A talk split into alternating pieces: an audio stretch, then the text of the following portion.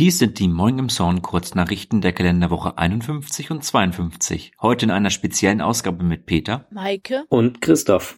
Robbe in Sicherheit gebracht. Die Robbe im Steindarm Park hat einen besonderen Einsatz ausgelöst. Sie hatte sich in einem Seitenkanal verlaufen und wollte dann auf einen dortigen Spielplatz. Am Montagnachmittag, den 20. Dezember, gelang es den Kräften der Stadt und Feuerwehr, das Tier festzusetzen, bis gegen 16 Uhr der Seehundfänger angereist kam. Dieser brachte die Robbe dann zurück in die Heimat Nordsee. Frau überrollt. Auf dem Parkplatz von Krümmet ist es ebenfalls am Montag, den 20.12., zu einem Unfall beim Einparken gekommen. Ein Sprinterfahrer übersah eine 35-jährige Frau, die dann mit einem Rettungshubschrauber in ein Hamburger Krankenhaus geflogen wurde. Zug erfasst Rinder.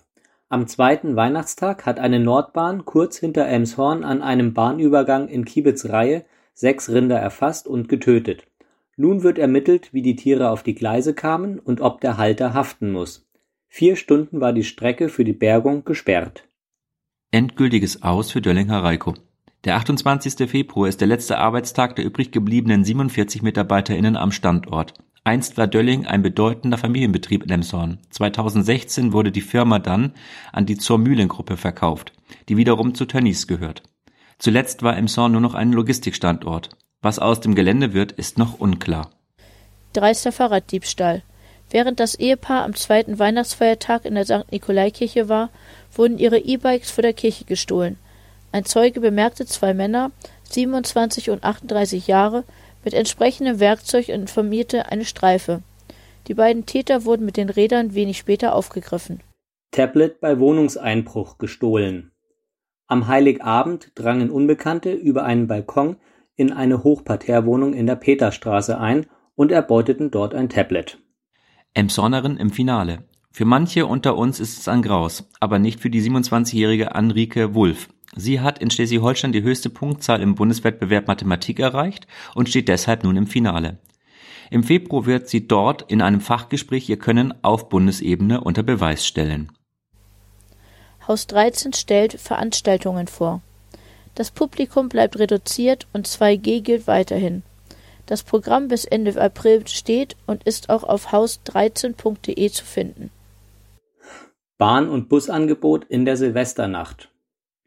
Der HVV teilt mit, dass in der Silvesternacht die Busse auch aus Sicherheitsgründen um Mitternacht eine Stunde Pause machen.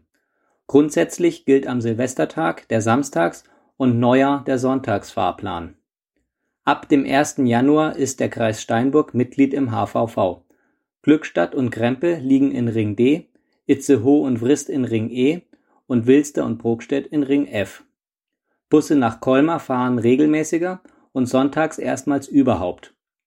Auch nach Kiebitzreihe kommt man nun regelmäßiger. Alles weitere auf hvv.de.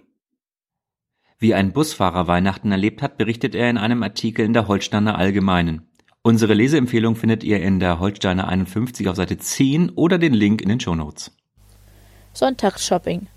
Der verkaufsoffene Sonntag am 2. Januar bietet sich gleich an, das neue Busangebot auszutesten. Von 12 bis 17 Uhr kann in Elmshorn eingekauft werden. Soweit die Kurznachrichten. Redaktion Peter Horst. Wir bedanken uns bei euch für eure Treue und wünschen euch einen guten Start in das neue Jahr 2022. Ich wünsche euch einen guten Start ins neue Jahr. Und auch von mir ein frohes Jahr 2022.